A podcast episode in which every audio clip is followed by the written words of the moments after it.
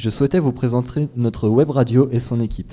Radio Schumann est une web radio lycéenne qui existe depuis 4 ans. Les équipes changent mais l'esprit reste. Le but est d'apprendre ce qu'est un média en le pratiquant. Cette année, l'équipe est composée d'une douzaine d'étudiants et lycéens. Donc Julie, Yann, Aurélien, Mathieu, Williams, Gabin, Chloé et notre photographe Clément. Et Léa, t'as oublié Léa Euh, et Léa aussi. Elle Ouais. est. Elle est cachée, mais je l'ai oubliée, mais elle est bien présente, Léa. Et aussi Sabrina et Alexandra qui ne peuvent pas être des notes ce matin. Tout le monde est prêt? Oui. Oui. Ok, alors on y va.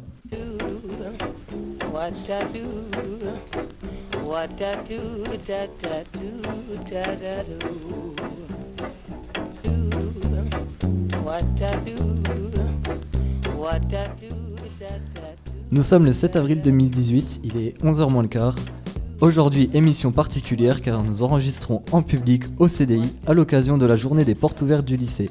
RSM saison 5, épisode 5, ça commence maintenant.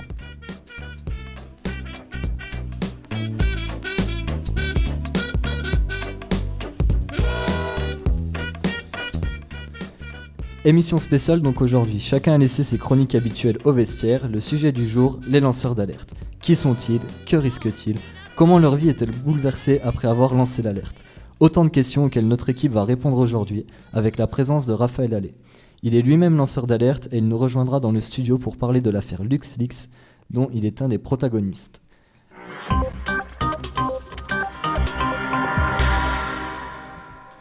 Vous écoutez Radio Schumann Metz et pour rappel, les précédentes émissions sont disponibles sur le site web de la radio au www.radioschumann.fr.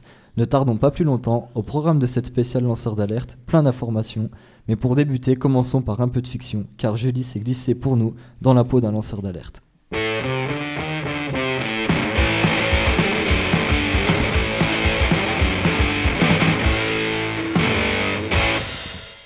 Amis, ennemis, inconnus, bonjour. Aujourd'hui, une émission spéciale pour traiter un sujet spécial. Préparez-vous à passer 5 minutes dans la peau d'un lanceur d'alerte. Moteur, action. « 15 décembre 2017. C'est une journée de travail banale pour toi. Tu as décroché ce poste dans une grande entreprise pharmaceutique il y a trois mois. Il te convient et te permet de nourrir ta famille. À 10h, tu as une entrevue avec le directeur pour parler de ton augmentation. Il n'est pas là, on te dit Attendez-le dans son bureau. tu t'ennuies et tu es trop curieux. Tu jettes un œil à l'ordinateur laissé allumé. Tu y vois alors un échange de mails qui attire ton attention. Le dernier est signé par le fournisseur en matières premières chez qui ton entreprise achète de quoi fabriquer les médicaments. Il est écrit Conformément à notre, à notre accord, la marchandise te sera envoyée. Ne parle à personne de notre conversation. Efface-la dès que tu reçois ce message. Tu fronces les sourcils et lis la conversation depuis le début. Un horrible, un horrible complot se dessine de- alors devant toi. Ton entreprise achète à bon prix des produits de qualité médiocre, voire très mauvaise, et le fournisseur précise que cela présente un gros risque pour la santé des clients. Choqué et fébrile, tu prends en photo les mails sur ton téléphone avant de te replacer devant le bureau, juste avant que ton patron entre, tout sourire.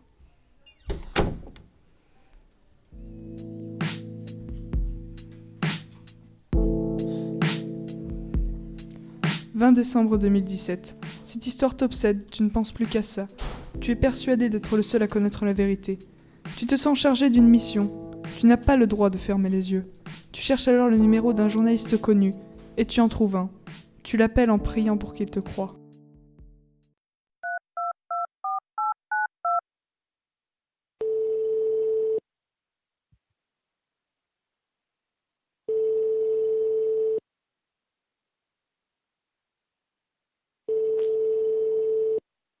Il décroche finalement. Tu le salues, te présente brièvement et lui explique toute l'histoire.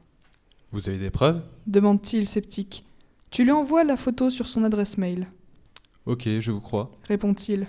Mais ça pourrait vous coûter votre job. Et s'il y avait un procès, on pourrait le perdre. C'est risqué. Tu lui dis que tu es prêt à prendre des risques. Et tu lui demandes s'il l'est aussi. Oui.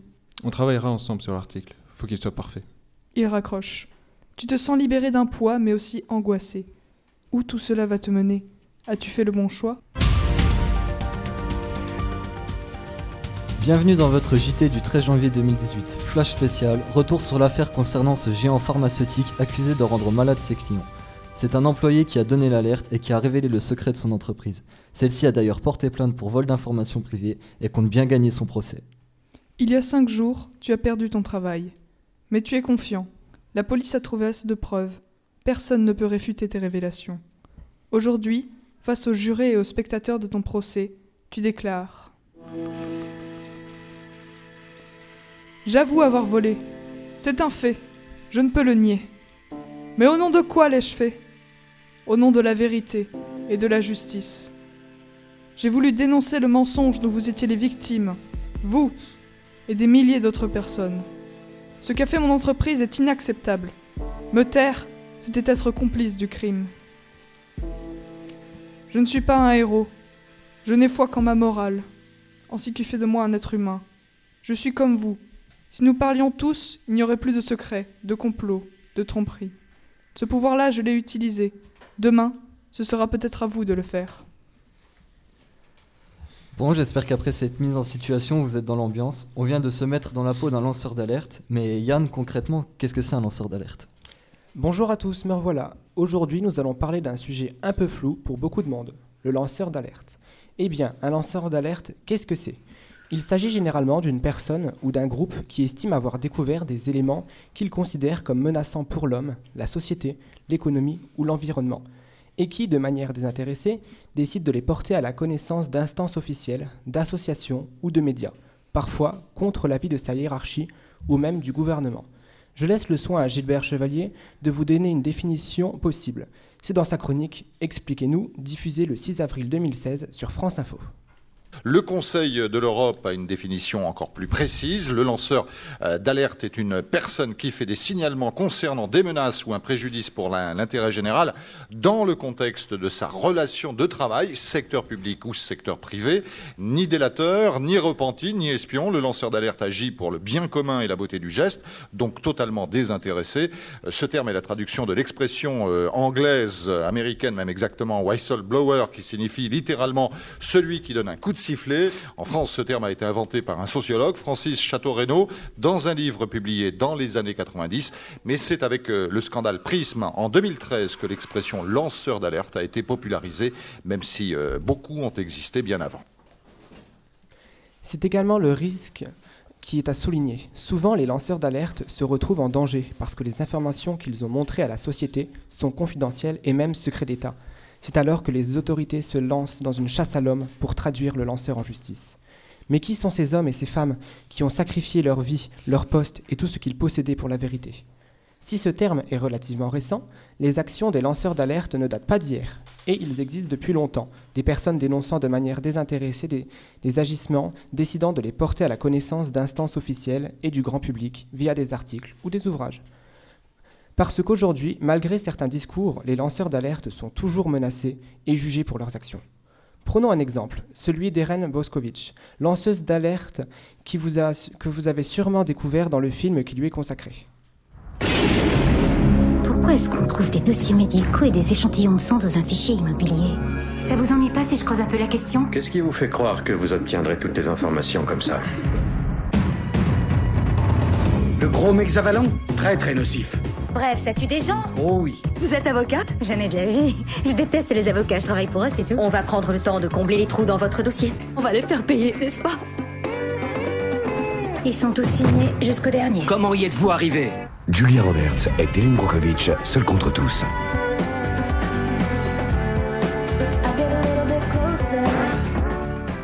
Elle est connue pour avoir révélé une affaire de pollution de l'eau potable dans la ville de Hankei en Californie. Ça lui, a, plutôt réussi puisqu'elle est devenue aujourd'hui une personnalité reconnue aux États-Unis, continuant à s'impliquer dans de nombreuses affaires de pollution, notamment au chrome hexavalent.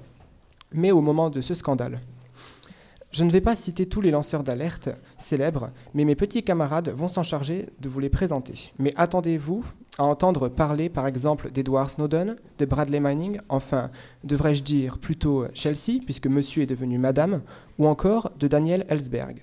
Ma chronique est achevée, j'espère vous avoir apporté quelques petites précisions. Au revoir. Maintenant qu'on commence à cerner ce qu'est un lanceur d'alerte, que dit la loi sur le vol d'informations? Aurélien, tu vas nous en dire un peu plus. La justice protège-t-elle ou condamne-t-elle les lanceurs d'alerte? En effet, Lucas. Pour définir les droits des lanceurs d'alerte et leur cadre juridique, il faut déjà donner les limites de ceux-ci. Il existe dans les différents codes juridiques des articles généraux concernant les personnes qui donnaient des informations dans, le- dans un cadre frauduleux afin de les protéger. Mais avec l'apparition de plus en plus fréquente des lanceurs d'alerte, une loi spécifique a été créée. Depuis le 9, sep- le 9 décembre 2016, la loi Sapin 2, du nom de l'ancien ministre des Finances Michel Sapin, donne un cadre juridique plus important quant à la définition du statut de lanceur d'alerte et leur défense. Pour bénéficier de la qualification de lanceur d'alerte, un individu doit remplir plusieurs conditions. Être une personne physique, les groupements de personnes ne sont pas autorisés. Agir de façon désintéressée, être de bonne foi, et avoir eu les informations en main, c'est-à-dire ne pas les divulguer pour le compte d'autrui. Compte d'autrui. De plus, selon l'article 6, les faits, informations ou documents, quelle que soit leur forme ou leur support, couverts par le secret de la défense nationale, le secret médical ou le secret des relations entre un avocat et son client, sont exclus du régime de l'alerte.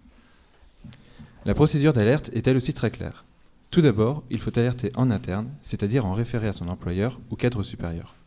En cas de délai non raisonnable, il est possible d'alerter l'autorité compétente. Et il ne sera possible d'alerter publiquement la population que s'il n'y a pas de traitement de l'alerte en trois mois. La loi Sapin 2 protège aussi les lanceurs d'alerte contre les représailles, sanctions disciplinaires, licenciements, baisse de salaire, et afin de préserver leur anonymat lors du signalement. La personne ayant révélé l'identité de l'auteur du signalement est passible de deux ans de prison et 30 000 euros d'amende. A contrario, le lanceur d'alerte a le devoir d'être honnête sous peine de 30 000 euros d'amende. De façon plus générale, il existe neuf articles dans la loi Sapin 2 qui définissent la protection des lanceurs d'alerte, articles 6 à 15. Dans d'autres pays, la protection des lanceurs d'alerte n'est pas forcément présente et on peut voir les personnes s'expatrier dans des pays ne pratiquant pas l'extradition, tel qu'Edward Snowden dont Williams va vous parler dans un instant. Il faut aussi noter que la loi sur le secret des affaires, proposée par le groupe parlementaire de la République En Marche, a été approuvée par le Parlement il y a quatre jours. Celle-ci peut représenter une menace pour le droit des individus à lancer une alerte. En effet, le texte prévoit un renforcement de la protection des entreprises contre toute divulgation d'informations. La proposition de loi qui vous est soumise suscite des réactions. D'aucuns craignent une restriction des libertés publiques. Les journalistes et éditeurs de presse redoutent d'être empêchés d'informer. Il est affirmé que des scandales comme celui du Mediator ou du bisphénol A, ou que des affaires comme les Panama Papers ou LuxLeaks ne pourraient plus être portées à la connaissance des citoyens. Je veux ici affirmer avec force et conviction que la transposition de la directive sur la protection du secret des affaires n'emportera strictement aucune restriction des libertés publiques, comme d'ailleurs cela est affirmé sans ambiguïté à l'article 1er de la directive. Malgré les propos rassurants de Nicole Belloubet, ministre de la Justice, on peut nourrir de sérieuses inquiétudes quant à la liberté d'informer le public avant un tel texte. Ce dernier doit être présenté devant le Sénat dans une dizaine de jours. Merci les garçons. Maintenant que l'on a posé les bases, peut-être pourrait-on regarder ce qui semble essentiel pour comprendre les lanceurs d'alerte, de parler un peu d'histoire. Williams, on t'écoute. Bonjour, c'est Williams pour une nouvelle chronique. Aujourd'hui, je vais vous parler de trois grandes figures de lanceurs d'alerte. Commençons par le commencement, je vous emmène aux États-Unis au début des années 70.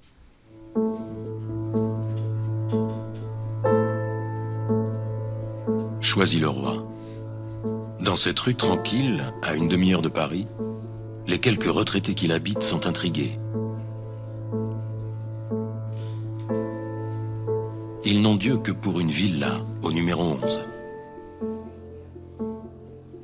Dans la plus grande discrétion, à l'abri des volets clos, deux hommes se font face.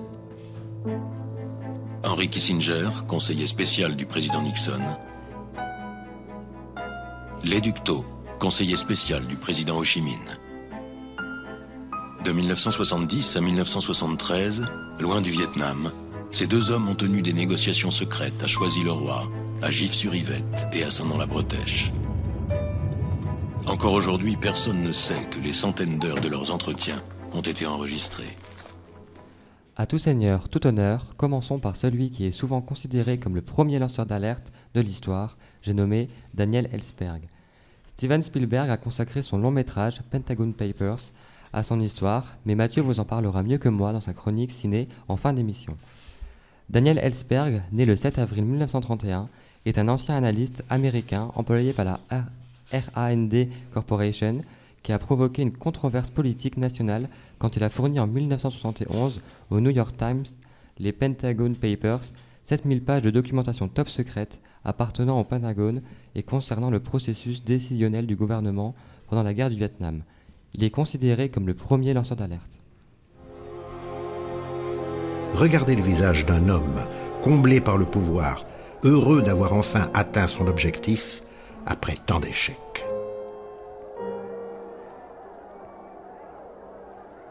Comme toute histoire qui finit mal, c'est toujours par la fin que les choses commencent. I shall resign the presidency effective at noon tomorrow. Vice President Ford will be sworn in as president at that hour in this office. En 1974, soit deux ans à peine après l'affaire des Pentagon Papers, un autre scandale a été révélé au grand public par celui qui reste sans doute un des lanceurs d'alerte les plus célèbres de l'histoire. Pendant plus de 30 ans, ce lanceur, ce lanceur d'alerte n'a été connu que sous son pseudonyme Deep Throat ou Gorge profonde en français. William Mark Felt, né le 17 août 1913 à Twin Falls dans l'Idaho, mort le 18 décembre 2008, était un agent du FBI, devenu numéro 2 de cette agence à la fin des années 1960. En 2005, il a révélé qu'il était la source des deux journalistes du Washington Post qui furent à l'origine de l'affaire du Watergate, conduisant à la démission du président Nixon en 1974. Son identité réelle est restée secrète pendant 30 ans. Faisons maintenant un saut de 30 ans en avant. Internet à haut, débit pour les particuliers a fait son apparition depuis quelques années et le combat des lanceurs d'alerte lui aussi s'adapte au monde numérique. C'est dans ce contexte qu'apparaît Julian Assange, journaliste australien. Il fonde en 2006 le site Wikileaks, désormais mondialement connu pour rendre public des documents confidentiels. La plus grande fuite de secrets de tous les temps. This is about the truth. Une fuite qui entraîne la chute des dictateurs. We hope that this is the beginning of the democracy. Des malversations sont révélées.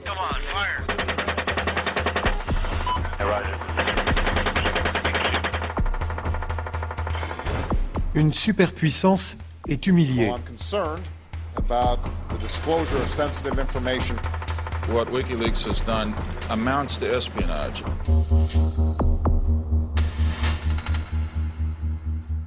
Wikileaks est en quelque sorte le premier relais médiatique des lanceurs d'alerte de l'ère d'Internet. En 2011, cette plateforme en ligne publie des centaines de milliers de télégrammes diplomatiques révélant notamment les coulisses de la guerre en Irak. Son principal informateur est un soldat en colère, passionné d'informatique, Bradley Manning, condamné à 35 ans pour trahison pour avoir transmis à Wikileaks la vidéo du raid aérien de l'armée américaine du 12 juillet 2007 à Bagdad intitulée Collateral Murder. Sous le coup d'un mandat d'arrêt international lancé par la Suède pour délai sexuel, Julian Assange est réfugié, lui, à l'ambassade de l'Équateur à Londres, où il vit cloîtré depuis juin 2012. S'il est extradé aux États-Unis, il risque jusqu'à la peine capitale pour espionnage. Venons-en maintenant à une affaire digne d'un grand film d'espionnage. Poursuivi par la justice américaine, Edward Snowden, un ex-informaticien de l'agence de sécurité américaine, est en fuite euh, depuis début mai. Il est ce soir en route pour un nouveau pays d'accueil, l'Équateur. Il faut dire que ces révélations font trembler les diplomaties de très nombreux pays. Comment faire le tour des lanceurs d'alerte sans parler de Edward Snowden? C'est le plus influent et le plus emblématique des lanceurs d'alerte modernes. Edward Snowden est un ancien employé de la CIA, consultant de la NSA, l'agence de sécurité nationale américaine, qui a dénoncé avec l'aide de plusieurs journalistes le système de surveillance de masse à l'échelle mondiale mis en place par le gouvernement américain. Depuis ces révélations, il a trouvé asile en Russie. Mais il y a aussi des alertes il y a aussi des lanceurs d'alerte français comme Antoine Deltour, mais sans doute Chloé va-t-elle en parler plus en détail avec notre invité Raphaël Allais dans un instant. Voilà, vous en, vous en savez un peu plus sur les lanceurs d'alerte désormais. J'espère que ça vous aura plu et on se voit à la prochaine pour notre chronique. Alex ne peut malheureusement pas être présente. Vous le savez peut-être, sa spécialité c'est les livres. Et comme elle ne manquerait pour rien au monde un épisode de RSM, elle a préenregistré sa chronique. Elle porte sur un festival de littérature un peu particulier, puisqu'il est entièrement dédié aux lanceurs d'alerte. Bonsoir tout le monde, c'est Alex. Aujourd'hui, cap sur un salon du livre, mais pas celui des Imaginales. Et non, cette fois-ci, je vais parler d'un salon qui rend honneur aux héros de ce jour, le salon des livres et l'alerte. C'est pour rendre honneur à ces personnes que Daniel Ibanez, l'initiateur de cette manifestation, a créé cet événement qui s'est déroulé le 2 et 3 décembre dernier, soit la troisième édition du Salon du Livre des lanceurs d'alerte, à la Maison des Métallos à Paris.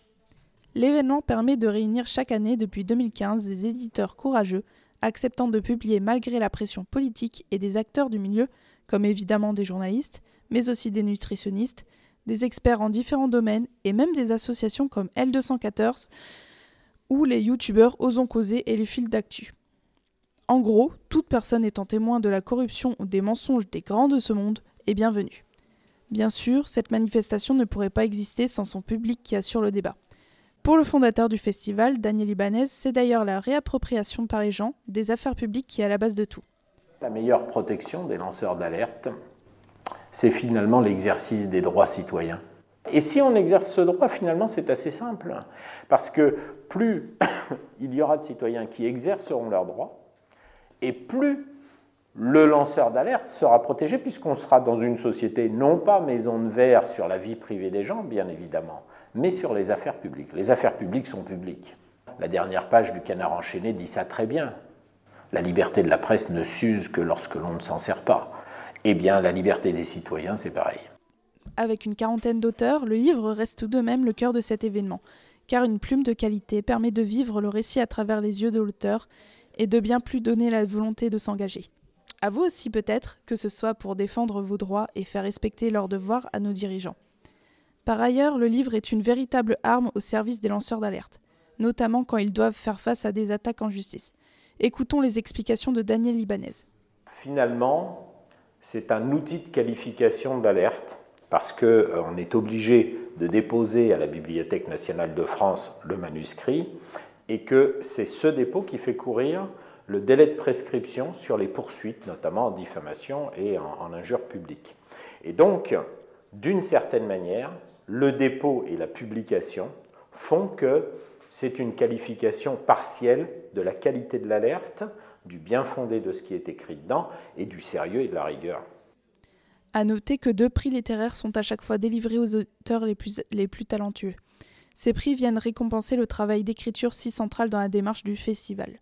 L'objet du salon, c'est la promotion euh, de l'écriture. C'est dire que l'écriture permet de passer un stade dans le lancement de l'alerte qui est absolument stratégique à mon sens, euh, à savoir que le livre permet de synthétiser, permet de fluidifier l'information, mais permet aussi, grâce aux notes de bas de page, grâce aux sources que l'on va prendre, de la qualifier. L'alerte, c'est en fait transmettre une information, le fait d'obéir à sa conscience. Et je pense que c'est ça, lancer l'alerte. Considérer que l'information d'intérêt général en conscience est suffisamment importante pour qu'on puisse la transmettre. Vous pouvez suivre les nouvelles mais aussi vous informer sur les prochaines éditions ou les programmes sur le Facebook et le Twitter Lanceur Alerte, mais aussi sur le site internet www.délivrelalerte.fr. Chers auditeurs explorateurs en quête de vérité, j'espère que cette chronique vous aura plu. En attendant, je vous dis bonsoir et vous souhaite une bonne lecture. À la prochaine dans mon royaume de la littérature. Nous recevons aujourd'hui un lanceur d'alerte. Bonjour Monsieur Allais. Bonjour. Merci d'avoir répondu favorablement à notre invitation. Je laisse le micro à Chloé qui s'est penchée sur l'affaire LuxLeaks et va vous poser quelques questions. Pour commencer, un petit son tiré de l'émission Envoyé spécial intitulé Dans la peau d'un lanceur d'alerte est diffusé sur France 2 le 13 octobre 2016. Les premiers qui disent la vérité se verront-ils condamnés Verdict aujourd'hui pour les trois lanceurs d'alerte de l'affaire LuxLeaks. Ils ont fait fuiter des documents sur ces ententes entre le Luxembourg et les multinationales pour leur faire payer moins d'impôts. Le parquet réclame 18 mois de prison contre Antoine Deltour et Raphaël Allais, deux anciens employés d'un cabinet d'audit, et une amende contre le journaliste Édouard Perrin. La justice du Grand-Duché doit se prononcer à 15 heures. Cet homme est au cœur d'un des plus gros scandales financiers que l'Europe a connu. Des milliards d'euros qui échappent aux caisses des États, dont la France. Il s'appelle Raphaël Allais.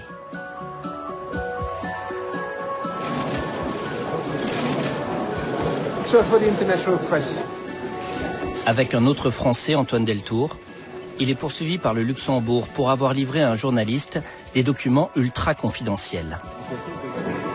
Sans ces documents, l'affaire LuxLeaks n'aurait jamais éclaté. Ces révélations ont permis de mettre fin à des pratiques d'évasion fiscale organisées au profit de multinationales au cœur même de l'Union européenne. Pour cela, les deux Français encourent pourtant de la prison ferme. Ce jour-là, ils vont connaître le jugement. La diffusion en 2012 du reportage Paradis fiscaux, les petits secrets des grandes entreprises sur France 2 a révélé au monde entier un scandale financier. En effet, Antoine Deltour a confié à Édouard Perrin, journaliste à Cash Investigation, des documents comportant des accords fiscaux mis en place entre des multinationales et l'administration luxembourgeoise. À cette époque, Raphaël Allais était un employé dans le cabinet du conseil PricewaterhouseCoopers au Luxembourg. En 2014, il a à son tour transmis au même journaliste des documents internes sur de grandes multinationales comme Amazon par exemple, afin de mettre fin à ce vaste système d'évasion fiscale. L'affaire nommée LuxLeaks s'est amplifiée à travers divers procès, condamnant les deux lanceurs d'alerte, Antoine Deltour et Raphaël Allais. Nous avons le privilège d'être en présence de ce dernier aujourd'hui et l'on lui poser quelques questions. Monsieur Allais, bonjour. Bonjour. Merci de répondre à nos questions. Alors, pouvez-vous résumer en quelques mots votre implication dans l'affaire LuxLeaks pour nos amis lycéens, s'il vous plaît? En quelques mots, c'est une affaire assez, assez vaste. Comme vous l'avez dit, effectivement, j'ai vu un reportage cache investigation fait par Edouard Perrin euh, qui m'a ouvert les yeux sur ce que nous faisions dans notre entreprise, PwC, et plus particulièrement ce que moi et mon équipe euh, faisons c'est-à-dire pas simplement la manipulation de, fichiers, de documents, euh, comme tout le monde peut le faire, vous au lycée ou dans vos parents dans leur travail, mais que euh, ces documents avaient une portée beaucoup plus importante, qui était, comme vous l'avez dit, d'aider les multinationales, Amazon, Ikea, Apple, à payer le moins d'impôts possible, tout en profitant des infrastructures du pays. C'est-à-dire que vous avez par exemple l'IKEA en France qui va profiter des routes, euh, des hôpitaux pour soigner ses salariés, euh, des écoles pour les enfants de leurs salariés, etc. Mais ils ne vont pas payer les impôts euh, comme n'importe quel citoyen, comme vos parents, comme votre famille. Et donc il y a une distorsion, il y a un problème, c'est qu'ils veulent, comme on dit, le beurre et l'argent du beurre sans payer. ça à l'époque, j'ai trouvé ça totalement scandaleux, j'ai décidé de réagir. Et qu'est-ce qui a déclenché en vous la volonté de partager avec Édouard Perrin des documents compromettants pouvant servir à l'affaire LuxLeaks lancée par Édouard Teltour? C'est-à-dire au nom de quoi avez-vous agi euh parce que euh, la journée, je fais un travail qui contribue à l'évasion fiscale, et euh, le soir, le week-end, je vois les conséquences de l'évasion fiscale. quand j'emmène mon enfant à l'école, qui sont 35 dans une classe, euh, que vous discutez avec la maîtresse, qu'elle vous dit non, on ne peut pas en mettre moins parce qu'il faudra embaucher des, maîtresses d'école, des professeurs, mais l'éducation nationale n'a pas le budget pour, euh, il y a un problème. Euh, l'argent, il y est. C'est dans les caisses des multinationales, sauf qu'il aller le chercher et il n'y a pas de volonté, en tout cas à l'époque, il n'y a pas de volonté politique de faire respecter les règles du jeu. Donc c'est de l'injustice et ça c'est totalement insupportable. Et votre implication dans l'affaire LuxLeaks a-t-elle eu des conséquences sur votre vie professionnelle et personnelle Oui, j'ai été licencié euh, suite euh, à, la révélation des documents, comme vous avez dit, en fin 2014. Euh, ensuite, c'était chômage. Ensuite, c'est aussi beaucoup de, frais d'avocat à payer pour tous les procès. trois procès à Luxembourg, peut-être un quatrième à Strasbourg, un cinquième à Metz, puisque cette fois-ci, c'est moi qui attaque mon ex-employeur. Euh, donc il y a énormément de, conséquences financières, morales. Euh, la vie de famille aussi n'est pas forcément facile tous les jours. Et, euh, voilà quoi. Mais si c'était à refaire, le feriez-vous? Je le referais, mais différemment. Donc j'en déduis que c'est important pour vous de dénoncer ce système d'évasion fiscale Tout à fait. Et la condamnation d'Antel Détour a été annulée en janvier 2018, contrairement à vous. Qu'en pensez-vous? Ah bah, je pense qu'ils ont voulu faire. Euh, euh, ils étaient un peu coincés. Ils ont essayé de jouer sur des détails euh, ultra, comment dire, ultra techniques, ultra juridiques pour pouvoir nous condamner. pour Deltour, ça n'a pas été le cas puisqu'ils ont fait. Est-ce que c'était voulu ou pas, je ne sais pas, mais ils ont fait un distinguo sur est-ce que vous êtes lanceur d'alerte au moment où vous prenez les documents ou au moment où vous les donnez à un journaliste ou à une instance, la police ou autre. Euh, vous avez fait le distinguo là en appel, la Cour de cassation a dit non, c'est à partir du moment où vous prenez les documents que vous l'êtes, peu importe ce qui se passe après. Euh, donc on le relaxe. Euh, pour moi, ils ont voulu, euh, je pense qu'ils ont voulu un peu se venger et continuer à me condamner en jouant sur le fait que les documents que j'ai transmis ne sont pas assez importants. Euh, c'est totalement hallucinant parce que le document que j'ai transmis, c'est euh, Apple 13 milliards d'euros d'impôts non payés, c'est pas une petite somme. Euh, Ikea c'est un milliard et ainsi de suite. Donc on compte un milliard d'euros. Donc je pense que c'est plus de la vengeance, euh, de l'acharnement qu'autre chose. Vous êtes très actif sur les réseaux sociaux, des personnes vous suivent et vous êtes toujours très engagé dans certaines affaires financières. Nous, avons euh, nous pouvons d'ailleurs voir sur le mur de votre page Facebook la déclaration suivante Ensemble, combattons contre les multinationales qui ne payent pas leurs impôts en France. Alors, quel est votre combat actuellement? Ah, le, le combat, c'est un peu de continuer à mettre la pression, à mettre euh, le sujet-là sur la table, euh, comme aujourd'hui, par exemple, devant des lycéens, parce que c'est quelque chose qui est pour moi assez important. Je suis devenu lanceur d'alerte pas euh, à la naissance, pas parce que j'avais une volonté de, justice, simplement parce que j'ai vu une émission qui m'a informé sur ce que, je faisais, ce que mon entreprise faisait, dans quel monde on vivait. Et euh, donc c'est l'information qui m'a ouvert les yeux. Et je pense que si à mon tour je peux donner de l'information euh, ici, par exemple, et faire ouvrir les, yeux à d'autres personnes sur le monde dans lequel on vit, sur ce sujet-là en particulier, puisque c'est le sujet que je maîtrise le plus, on va dire, que l'environnement, l'énergie ou d'autres, euh, je pense que c'est un peu euh, normal que je rende à mon tour euh, ce qu'on m'a donné. Et aurez-vous un, message à nos camarades lycéens qui sont des futurs citoyens? Euh, ne croyez pas tout ce qu'on vous dit. La seule chose de vrai dans la presse, c'est la date. Dans un journal, la seule chose qui est vraie, c'est la date du jour. Le reste, c'est toujours sujet à caution. Il faut toujours remettre ça en question, se poser la question pourquoi ils ont écrit ça? Merci infiniment d'avoir répondu à nos questions. Merci. L'affaire LuxLeaks est donc celle de deux lanceurs d'alerte et d'un journaliste qui n'ont pas eu froid aux yeux à mettre fin à un, vaste système d'évasion fiscale à l'échelle européenne en mettant leur vie en danger. Leur, ac- leur acte civique, totalement désintéressé, s'inscrit dans un large mouvement pour davantage de justice fiscale. Or le, lo- or, le combat n'est pas terminé. Il continue notamment pour Raphaël Allais, condamné par la Cour d'appel du Luxembourg. De plus, poussé par la vol- volonté d'avoir plus de justice dans un contexte de mondialisation, celui-ci est engagé dans différentes affaires financières qui touchent la France. Nous, pour- nous vous proposons de suivre les actualités sur l'affaire LuxLeaks via les réseaux sociaux de Raphaël Allais, où il est aussi possible de le soutenir. Salut Léa. Salut Donc on a bien compris ce qu'était un lanceur d'alerte, mais on a aussi bien compris que sans relais dans l'opinion publique, un lanceur d'alerte n'est pas grand-chose. Pourrais-tu nous expliquer qui sont ces relais? Oui, alors pour euh, l'émission spéciale, je vais vous parler de plusieurs médias relayant les informations des lanceurs d'alerte. Nous avons maintenant des moyens d'action Excuse me, who the heck is this?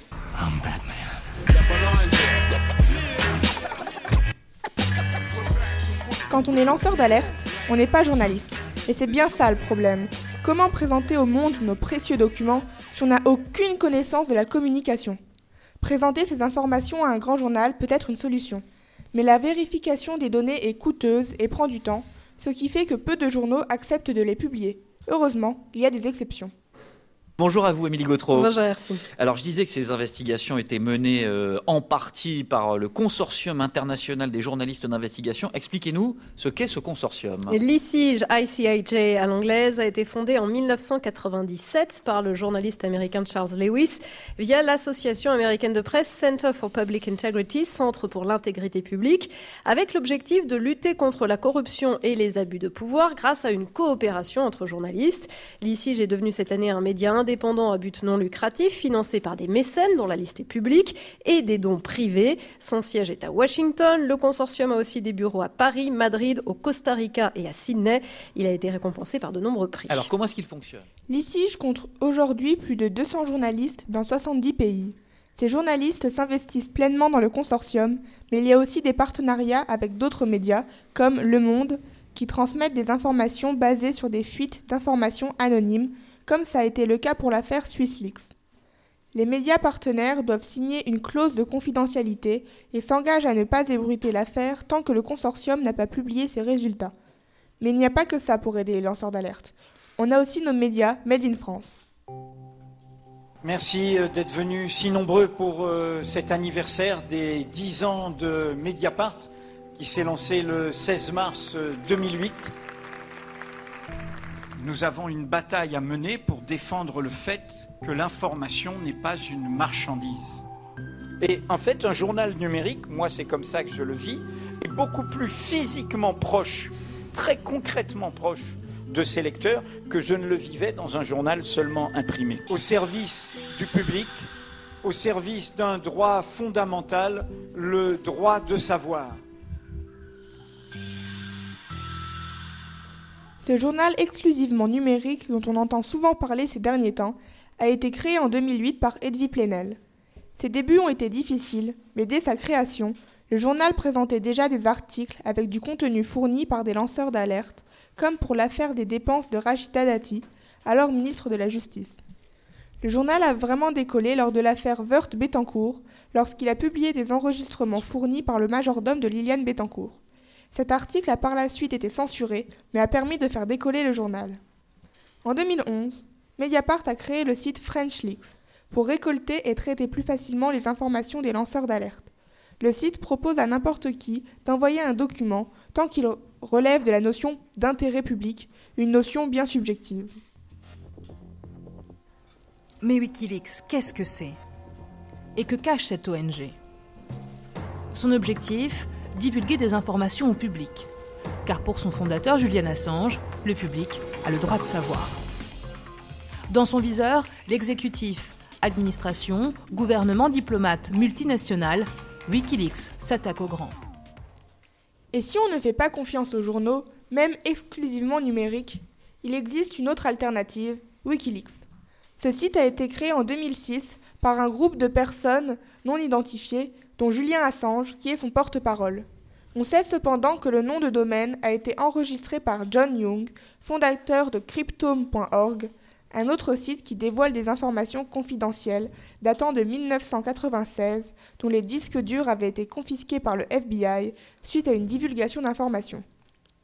Le site permet à des anonymes de publier des documents confidentiels de manière sécurisée. L'ONG s'occupant du site s'emploie aussi à aider des lanceurs d'alerte comme en juillet 2013, où l'organisation aide Edward Snowden à sortir de Hong Kong et à obtenir l'asile politique en Russie. Malgré toutes ces belles actions pour l'information des citoyens, le site a été accusé, en 2016, d'avoir favorisé l'élection de Donald Trump. Comme quoi, tout n'est pas tout blanc au pays des lanceurs d'alerte. Merci Léa. Un peu d'évasion maintenant. De nombreux cinéastes ont été inspirés par les histoires des lanceurs d'alerte. Mathieu, tu peux nous en dire un peu plus? Oui, oui. Alors salut à tous, euh, bien c'est la rubrique ciné de RSM. Donc dans les films dont je vais, je vais vous parler ce matin, on pourra percevoir que les lanceurs d'alerte ont fait le sujet d'inspiration de nombreux réalisateurs. Je peux vous poser une question purement théorique Oh là là, je n'aime pas ça, les questions théoriques. Je ne pense pas que vous aimerez la vraie question non plus. Vous vous êtes procuré le rapport? C'est en cours.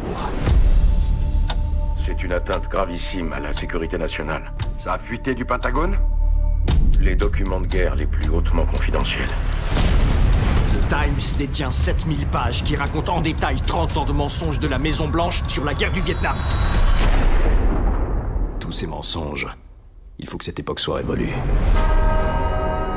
Ça doit être précieux ce que vous avez là. Oh, ce sont des documents secrets des France. Le New York Times a reçu l'interdiction de continuer à publier des documents confidentiels concernant la guerre du Vietnam. Si on publie, on comparait devant la Cour suprême la semaine prochaine.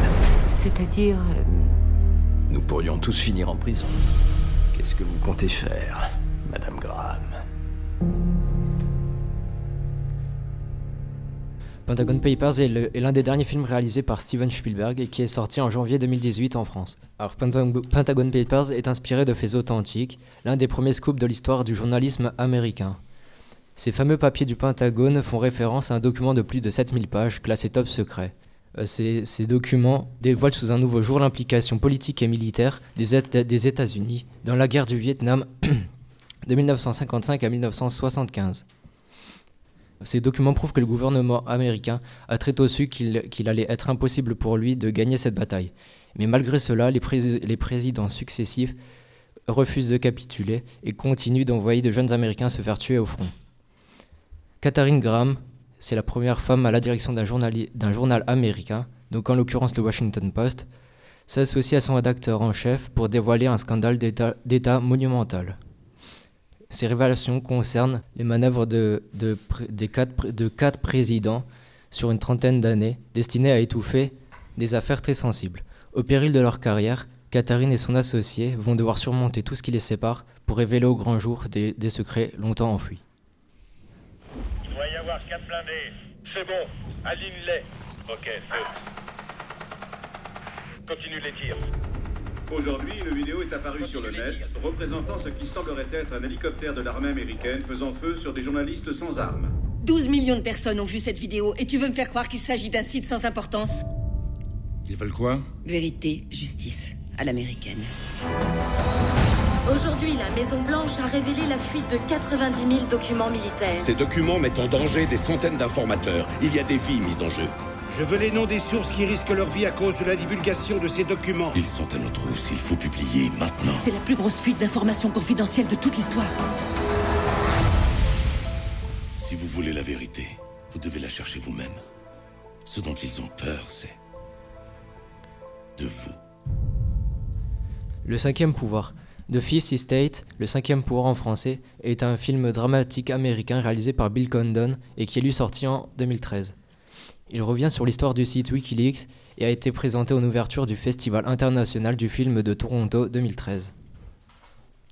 En révélant des documents confidentiels, euh, ils ont fait vaciller les plus, grands les plus grands pouvoirs de la planète. La révélation d'informations ultra secrètes explosives a mis en lumière un monde jusque-là inconnu. Wikileaks a changé la donne à jamais. Mais alors comment Julian Assange, le fondateur du site, et Daniel Dumschetberg ont pu obtenir ces documents? Et comment est né leur site qui en quelques mois a révélé bien plus de secrets que tous les autres médias officiels? C'est ce que ce film tente de montrer. Et pour, pour devenir incollable sur le sujet, vous pouvez vous procurer le documentaire We Still the Secrets de 2013, La vérité sur Wikileaks. Laura. At this stage, I can offer nothing more than my word. I am a senior government employee in the intelligence community. I hope you understand that contacting you is extremely high risk. For now, know that every border you cross, every purchase you make, every call you dial, every cell phone. Citizen 4. Citizen 4 est un documentaire de 2014 de la production et réalisa réalisation de Laura Poitras. Il traite des, des révélations d'Edward Snowden sur le scandale d'espionnage de, mondial de la NSA. Le, le film présenté en, en avant-première du Festival du film New York 2014 a reçu bon nombre de distinctions telles que l'Oscar du meilleur documentaire.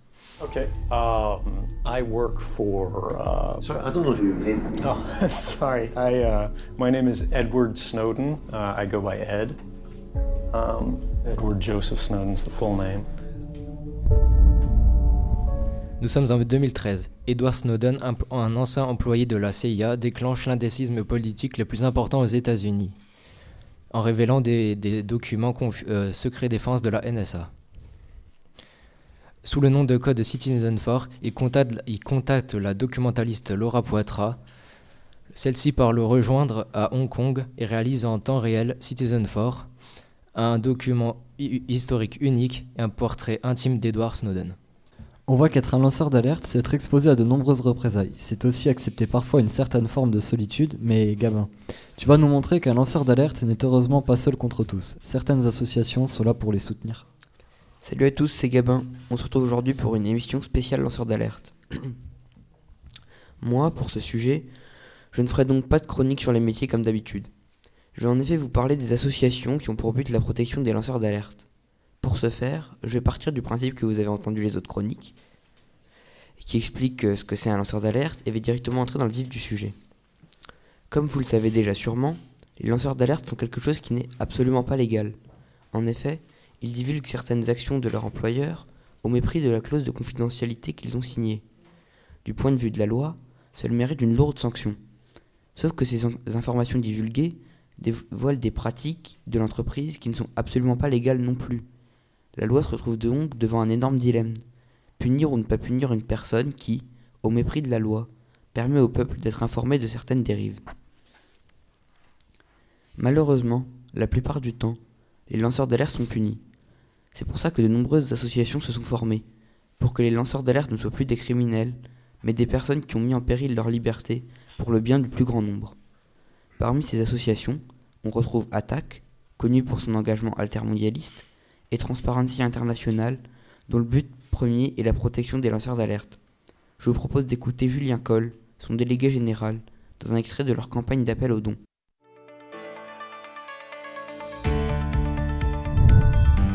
Notre association a créé il y a un an un centre d'action citoyenne avec l'objectif d'encourager et soutenir ceux qui veulent agir contre la corruption. Ce centre fonctionne aujourd'hui avec des moyens extrêmement modestes, principalement bénévoles, et s'efforce notamment d'apporter un accompagnement juridique et moral à toutes celles et ceux qui veulent agir, qu'ils soient lanceurs d'alerte, victimes ou simples citoyens vigilants. Ce projet ne pourra continuer à exister qu'avec votre aide. C'est pourquoi nous comptons sur vous, Amis Transparency, pour faire un don et pour faire connaître cette initiative autour de vous. Il y a aussi d'autres associations dont le but premier n'est pas la protection des lanceurs d'alerte, comme le CCFD par exemple. Le CCFD, donc Comité catholique contre la faim et pour le développement, est en effet une association qui lutte pour le développement par trois piliers, l'un de ces trois piliers étant la destruction des paradis fiscaux. Les paradis fiscaux sont au cœur de bon nombre d'activités illégales menées par certaines entreprises. Pour ceux qui ne savent pas, les paradis fiscaux sont des endroits sur la planète où il n'y a pas ou peu de taxes sur certains produits, ou des pays riches très peu regardant sur la provenance de l'argent qui atterrit dans leurs banques. Un exemple flagrant de paradis fiscal est l'île de Guernesey, où une entreprise importait des tonnes de bananes, puisque l'île n'imposait presque aucune taxe sur l'import de bananes. Petit retour sur l'actualité d'il y a deux ans, avec ce lancement de France 24. Bonjour à tous et bienvenue dans la semaine de l'écho sur France 24. Les Panama Papers ont créé une onde de choc planétaire. 140 personnalités internationales, dont 12 chefs d'État, ont utilisé des sociétés offshore. Conséquence, le Premier ministre islandais démissionne, le Premier ministre britannique David Cameron passe aux aveux et le président argentin Mauricio Macri est visé par une enquête. La Société Générale mise en cause se défend. Son directeur général Frédéric Oudéa dénonce amalgames et inexactitudes. Alors quelles leçons tirer des Panama Papers? Or, esquiver les taxes et les impôts, ce sont autant de millions perdus pour les États qui ne peuvent pas redistribuer ces richesses, par exemple sous forme d'aide sociale ou dans une politique de lutte contre la, pauvreté, contre la pauvreté. Pour revenir à nos associations, elles mènent de nombreuses actions en faveur des lanceurs d'alerte, la plupart du temps des manifestations lors des procès ou des pétitions signées. En effet, ces associations qui luttent pour la transparence des entreprises restent tout à fait dans la limite de la légalité pour leurs actions, sinon ça n'aurait plus aucun sens. C'est sympa de m'avoir écouté, je sais que cette émission est un peu différente des autres, mais ça fait pas de mal un peu de changement de temps en temps. Sur ce, je vous laisse pour la suite de l'émission, et on se retrouve bientôt pour une nouvelle chronique. Salut à tous. Et nous voilà arrivés au terme de notre émission, mais avant de rendre l'antenne, je dois réparer un oubli grave. Nous avons beaucoup parlé de lanceurs d'alerte, mais pas des lanceuses d'alerte. Heureusement, Sabrina s'en est chargée. Elle ne peut pas être présente aujourd'hui, mais elle a préenregistré sa chronique. Sabrina, on te laisse nous en parler. Vous êtes bien gentil, mais jusque-là, on a surtout parlé des lanceurs d'alerte. Et les lanceuses d'alerte alors? Du coup, je vais vous présenter trois d'entre elles que vous connaissez peut-être ou pas. C'est parti. C'est la justice et parfois c'est compliqué. D'accord Allez, Allez, on va. Gilet, moi. Céline risque une lourde amende et de la prison avec sursis.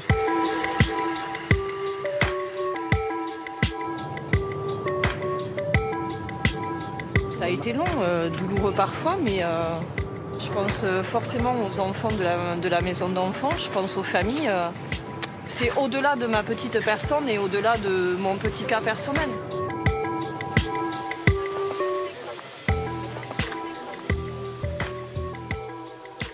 Et on commence avec Céline Boussier, qui travaillait dans le médical, plus précisément à l'Institut médico-éducatif Moussaron, ou tout simplement IME pour nous autres communs du mortel qui ne pigeons rien à la science, qui est un centre de soins pour enfants polyhandicapés, en gros qui souffrent de handicaps multiples, se situant dans le Gers. Elle a été poursuivie par l'IME pour diffamation après les avoir accusés de maltraitance envers les jeunes patients. Selon elle, les enfants étaient lavés en même temps sans distinction d'âge ou de sexe, et certains dormaient dans des cages en verre de 3 mètres carrés sans poignée. Mais Céline Boussier ne serait pas la seule à s'en être indignée. D'autres salariés en avaient fait la même plainte et s'étaient ensuite fait virer et poursuivis par l'IME, à qui le tribunal avait donné raison. Les choses vont quand même finir par bouger quand Céline écrit à l'Agence régionale de santé, ou ARS, au président de la République et à la ministre de la Santé en 2013. Preuve à la pluie, elle, dénonce les faits graves dont elle est témoin et suite à cela, l'IME fait l'objet d'un rapport accablant de l'ARS et est mis sous tutelle et administration provisoire. À la suite de cela, Céline Boussier s'est mise à recevoir des insultes et courriers anonymes d'anciens collègues, craignant pour leur emploi, et en septembre 2017, l'IME la poursuit pour diffamation. Heureusement, elle sera relaxée par le tribunal. 7h44 sur RMC, votre invité Jean-Jacques Bourdin, Stéphanie Gibaud, ex-salarié chez UBS, auteur de La femme qui en savait trop aux éditions du Cherche Midi. Qui en savait vraiment trop. Vraiment trop, Vraiment Stéphanie trop. Gibaud. Bonjour, Bonjour, vraiment trop. Vous étiez salarié UBS. Oui. UBS, c'est une grande banque suisse. Hein L'ancienne Union des banques suisses. voilà, l'ancienne union des banques suisses. 2008, c'est bien cela? Oui. Vous refusez de détruire des données concernant les clients de votre employeur de l'époque, d'UBS. Absolument. On sort du domaine médical pour aller dans le domaine financier cette fois avec Stéphanie Guibaud qui a dénoncé les pratiques de la banque dans laquelle elle travaillait, UBS France, dans laquelle elle était chargée de partenariat avec d'autres grandes boîtes. En 2008, elle tombe sur des fichiers informatiques contenant des informations sur les clients de la banque ayant des pratiques pas très légales, du genre fraude, évasion fiscale, etc., qu'on lui a demandé de supprimer. Stéphanie Gibault refuse de s'exécuter et est mise en contact avec des collaborateurs de la banque qui lui confirment que ses activités sont illégales. En plus de ça, elle apprend que UBS France a une comptabilité parallèle qui rassemble les opérations d'éva- d'évasion fiscale. Ni une ni deux, elle dénonce ces agissements à l'inspection du travail et porte plainte dans la foulée. Après une tentative de licenciement qui, qui échoue en 2009, la banque poursuit Stéphanie Gibault pour diffamation. Le tribunal donne raison à cette dernière et UBS France ne parvient à la licencier qu'en 2012. En 2015, les prud'hommes condamnent la banque à 30 000 euros d'amende pour, pour harcèlement sur son ex-cadre. Stéphanie publie deux livres, La femme qui en savait vraiment trop en 2014 et La traque des lanceurs d'alerte en 2017. Elle n'a pas encore retrouvé d'emploi depuis son licenciement. Invité du Trésor de France de Irène Frachon, bonjour et merci d'être avec nous. C'est vous qui avez révélé euh, cette affaire du Mediator dans un livre publié il y a quelques mois. Il s'intitulait Mediator, combien de morts? Vous avez même été obligé de changer de titre. Euh, Vous êtes médecin, vous avez mené une véritable enquête de police pour prouver la dangerosité de ce médicament. Comment réagissez-vous à ce rapport qui est publié aujourd'hui par l'Agence de santé? Alors je réagis, euh, bien sûr, je suis très soulagée de voir que la vérité, que la question censurée, qui a été reposée à- heureusement par d'autres, notamment Gérard Bapt, a pu enfin aboutir à un début de vérité. C'est le minimum qu'on doit aux victimes que je connais personnellement et qui tous les jours ont peur de mourir, qui sont essoufflées, qui prennent des médicaments et qui savent que c'est lié à l'exposition à ce médicament. Retour dans le milieu de la santé avec Irène Frachon, médecine pneumologue impliquée dans l'affaire du Mediator. En effet, le principe actif du médicament, le benfluorès, oh, à vous souhaiter, est responsable de nombreux cas de, attention, autre mot barbare, valvulopathie, maladie des valves cardiaques. Irène Frachon dé- décide de débuter une étude épidémiologique qui aboutit au retrait du Mediator en 2009. Cependant, et malgré l'insistance auprès des agences de pharmacovigilance, l'affaire n'éclate au grand jour qu'un an après, lorsque le chiffre de 500 morts est dévoilé par la Caisse nationale d'assurance maladie des travailleurs. Irène Frachon est poursuivie par les laboratoires Servier en raison du titre de son livre Mediator 150 mg, combien de morts, dans, le- dans lequel elle raconte son combat pour faire interdire le benfluorex. En 2016, un film basé sur ce combat sort, La fille de Brest, et en 2011, elle reçoit le prix éthique catégorie lanceur d'alerte.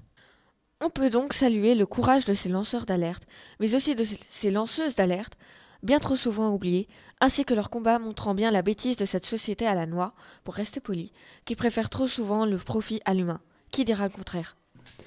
Voilà, c'est fini pour aujourd'hui. Merci à tous de nous avoir écoutés. Merci à toute l'équipe, mais, mais aussi et encore un grand merci à Raphaël Allais d'avoir été présent avec nous aujourd'hui. Je vous dis à bientôt, portez-vous bien.